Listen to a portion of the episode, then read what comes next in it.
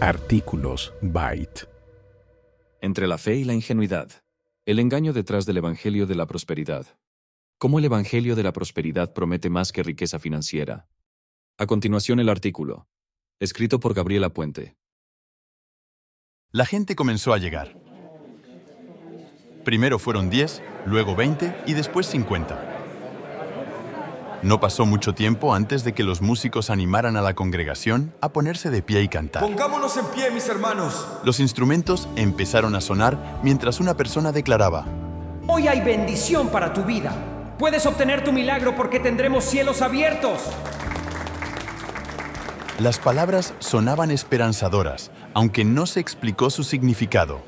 Durante una hora, como mantras de un ritual y con el acompañamiento del piano, el líder de alabanza repitió, Dios cumplirá cada uno de tus deseos por amor y está trayendo tiempos de refrigerio para tu vida. Cuando una persona piensa en el Evangelio de la Prosperidad, se imagina un gran escenario con luces, efectos de sonido espectaculares y gente bien vestida. Este no era el caso. No era un edificio, sino una carpa que evocaba el ambiente de antaño, en el que predicadores itinerantes como George Whitefield viajaban por los Estados Unidos predicando asientos debajo de toldos, en patios o parques. No había un escenario sino una tarima con algunos instrumentos y un púlpito. Las personas eran amables y entraban en el parámetro de lo normal. La anterior descripción es necesaria para mostrar que el Evangelio de la Prosperidad no discrimina el tamaño o lugar de la congregación, se puede encontrar en grandes edificios o en pequeños salones, en grupos de miles y entre pocas personas. Es de conocimiento general que su mensaje se construye sobre promesas de éxito y fortuna para los necesitados, de sanación para los enfermos y de motivación para los desanimados. Su fin principal es apelar al deseo de felicidad del hombre terrenal. Las iglesias que predican este discurso recurren con todos sus recursos a las emociones y a los sentidos de las personas que buscan esperanza para sus aflicciones. Pero este mensaje no es reciente, sino el resultado de un proceso histórico entre la razón y la fe, los sentimientos y la lógica, la verdad bíblica y la felicidad humana. ¿Cuál es el trasfondo histórico del Evangelio de la Prosperidad? El siglo XVIII fue uno de los más extraordinarios del cristianismo, no solo por el primer y segundo avivamiento, sino por el surgimiento de dos grupos y su deseo de reformar a las colonias británicas en América y llevarlas a una verdadera relación con Dios. Uno de ellos estaba conformado por el pueblo, rechazaba la doctrina tradicional y el estudio teológico, haciendo un fuerte énfasis en la experiencia de conversión y en el rol de las emociones. Me siento lleno de Dios. El otro, que en su mayoría comprendía la clase alta y el clero, atesoraba la razón y el estudio de las escrituras como fin para conocer a Dios. Vamos a estudiar este versículo línea por línea. Lamentablemente, el enfoque del primer grupo lo llevó al subjetivismo y a la búsqueda de la felicidad propia. Mientras tanto, el segundo fue influenciado por el racionalismo y la filosofía que, gradualmente, hicieron que abandonara sus creencias.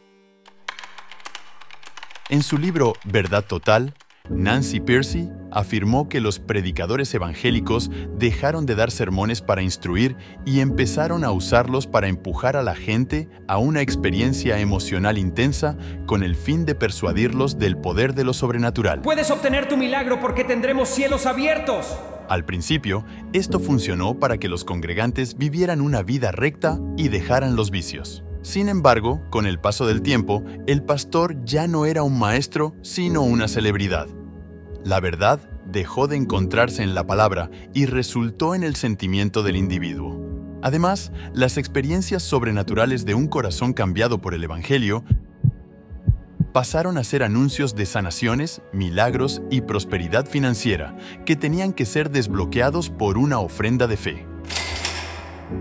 Las emociones que antes dictaban preferencias, pasaron a ser consideradas como verdades, y la ética sufrió un doloroso golpe con la mezcla subjetiva de gustos y sentimientos.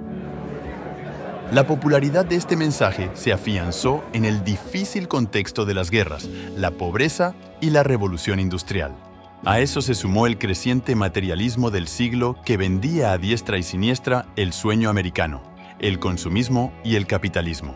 Pero no todo era sobre dinero y posesiones. El Evangelio de la Prosperidad se desarrolló hasta llegar a ofrecer un estilo de vida arraigado en el amor propio y en la superación personal todo lo contrario a lo que la palabra de Dios nos enseña. Jesús dice que el cristiano debe tomar su cruz y seguirle, que ha de soportar el sufrimiento e ir detrás de sus pisadas, porque la recompensa no está en esta tierra, sino en los cielos.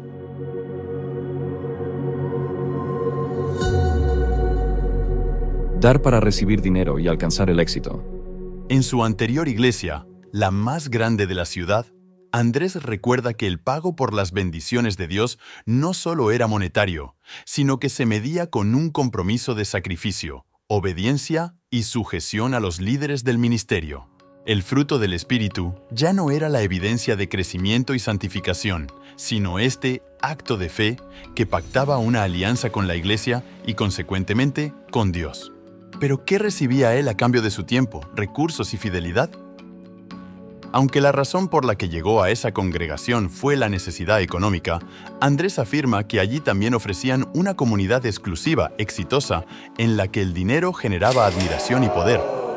Ser parte del grupo ungido de creyentes al que Dios prosperaba era la meta de los asistentes. Según un estudio de Lifeway Research en Estados Unidos, un 76% de quienes asisten a la iglesia cree que Dios desea su prosperidad y un 45% afirma que tiene que hacer algo por Dios para recibir de Él bendiciones materiales y ganancias terrenales. También es posible obtener influencia y poder, pero el regalo principal sigue siendo monetario. Estas estadísticas muestran un aumento del 7% desde 2017 un factor crucial para la propagación de este pensamiento y la convicción de que es verdad es la falta de estudios teológicos y del carácter de Dios a través de su palabra. Según el estudio de Lifeway Research, tiende a ser aceptado por los más jóvenes y menos educados, con un 81% entre los de 18 a 34 años y un 85% entre los de 35 a 49 años. Aquellos que han cursado hasta la secundaria son más propensos a mantener esta creencia que quienes tienen una licenciatura o un posgrado.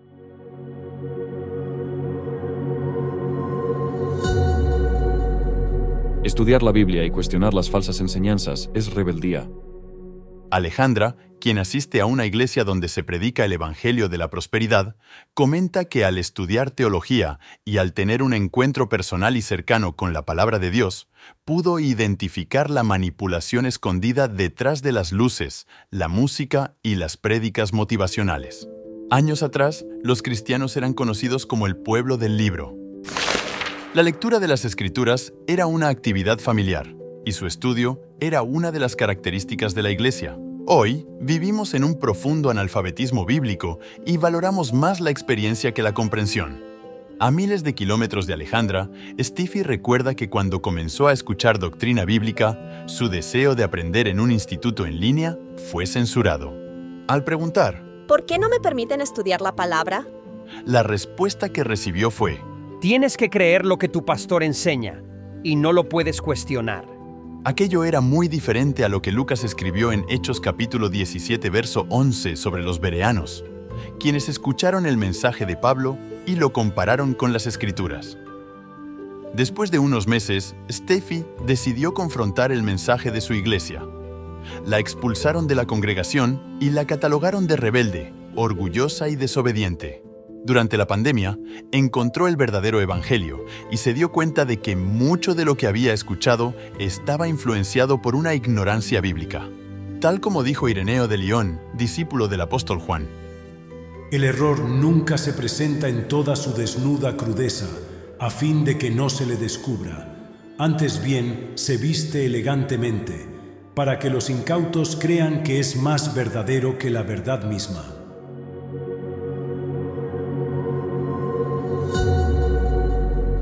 ¿Cómo funcionan las congregaciones que promueven el Evangelio de la Prosperidad?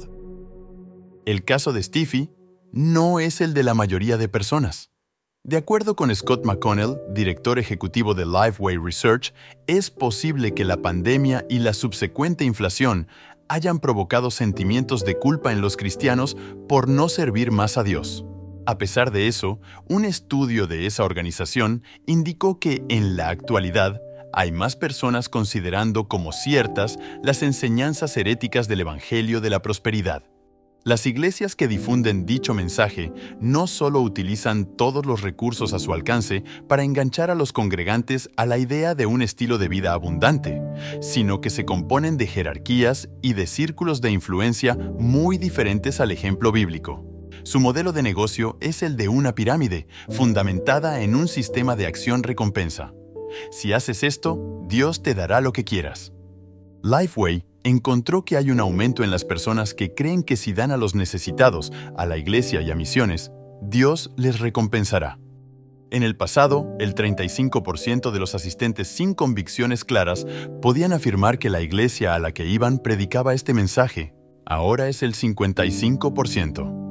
Por su parte, la cantidad de cristianos que adoptaron esto como verdad subió de un 41 a un 48%. Los resultados muestran un auge en la apropiación de este Evangelio. Sandra creía que en su iglesia se predicaba y practicaba la palabra. La promesa de restauración y recompensa era atractiva. Ellos se vestían con símbolos de prosperidad y aparente bendición, carros del último año, lo más novedoso en dispositivos electrónicos y ropa de marca. Un día, el pastor habló sobre la mujer que derramó el aceite de alabastro a los pies de Jesús y concluyó que la lección de ese pasaje era entregarle al Señor, con generosidad, todo el salario mensual. Después de pedir los diezmos, oró. Dios no aceptaremos un no por respuesta a nuestras peticiones. El Evangelio de la Prosperidad predica a un Dios que sirve para cumplir los propósitos y sueños del hombre, relacionados con la abundancia material y emocional, por medio de frases como, Dios quiere que vivas tu mejor vida ahora. Si sufres, Dios te está probando para luego recompensarte. Cristo murió por la maldición del pecado, la pobreza y la enfermedad. Ese mensaje crea una deidad maleable al servicio del hombre. Para llegar a esas conclusiones, las iglesias o grupos de la prosperidad han eliminado la importancia y relevancia de las escrituras como la fuente para conocer a Dios, no solo reemplazándola con mensajes motivacionales, sino tergiversando su contexto. Para ellos, la solución no es arrepentimiento y confianza en la obra de Cristo, el Señor y Salvador, sino confesar la incredulidad por falta de fe y dar una suma de dinero a la congregación porque, Mientras mayor sea la cantidad, mejor será la bendición. Si eso no funciona y no hay abundancia en la vida de la persona comprometida, es porque está viviendo en pecado o no tiene suficiente fe. La culpa y la vergüenza se tornan en instrumentos de control que minimizan a la persona hasta el punto de obligarla a dar de lo que no tiene.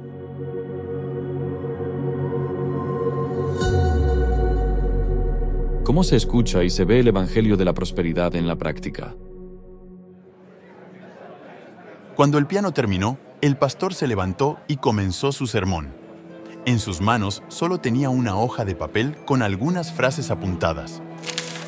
El micrófono, apegado a su barbilla, fue el canal para que toda la congregación escuchara el tema del día. Finanzas del reino. El predicador, pronunciando despacio y con énfasis en cada palabra, dijo, Dios les enseñó a sus discípulos a conseguir dinero de forma sobrenatural. Recuerden la escena en la que Jesús le dice a Pedro que saque un pez del agua, lo abra y tome la moneda para pagar el impuesto al César. Ese es un ejemplo de la economía que pertenece a la atmósfera de lo sobrenatural. Jesús le dio instrucciones a Pedro para moverse en ese ambiente espiritual. El Hijo de Dios sabe cómo sembrar, porque sabe cómo cosechar. Se escucharon unos cuantos amén. Amén. Y el pastor continuó. Pedro aprendió cómo conseguir dinero de manera sobrenatural porque escuchó las direcciones del Maestro. Dios nos instruye por su palabra para ser bendecidos en el ámbito financiero. Él da semilla al que siembra y pan al que come. Así que tienes que realizar tu parte en fe, o si no, no vas a ser bendecido. La gente comenzó a aplaudir y a alzar sus manos. Fue entonces cuando el pastor invitó a dos personas a compartir sus testimonios de prosperidad. Un muchacho joven se acercó a la tarima y dijo cómo Dios lo había bendecido para pagar todos sus estudios de posgrado. Aseguró que esto se debía a creer con fe, pues nunca dejó de ofrendar y diezmar a su iglesia. De acuerdo a su esposa, él sembró en lo espiritual y cosechó en lo terrenal. Al terminar, una mujer mayor se acercó al frente. Su hija, con discapacidad, se quedó sentada en su silla. Lágrimas comenzaron a salir de sus ojos cuando recordó que su situación económica estaba tan mal que no podía comprar medicamentos para ella y lentes para su hija. Su tono de voz cambió, limpió sus mejillas y dijo, Hace algunas semanas no tenía nada de dinero y lo poco que me quedaba decidí entregarlo al Señor.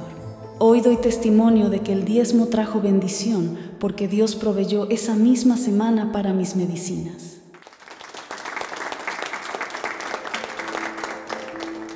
El Evangelio de la Prosperidad es un engaño que mucha gente desea porque da razón y alivio momentáneo al sufrimiento y esperanza de una vida mejor llena de felicidad.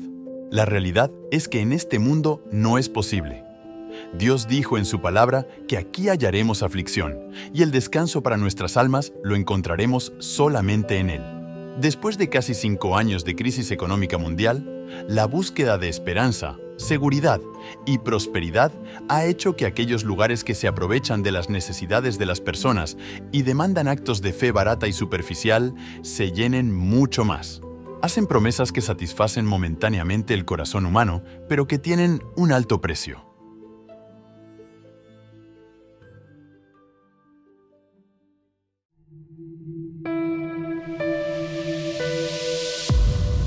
Gracias por escuchar este episodio.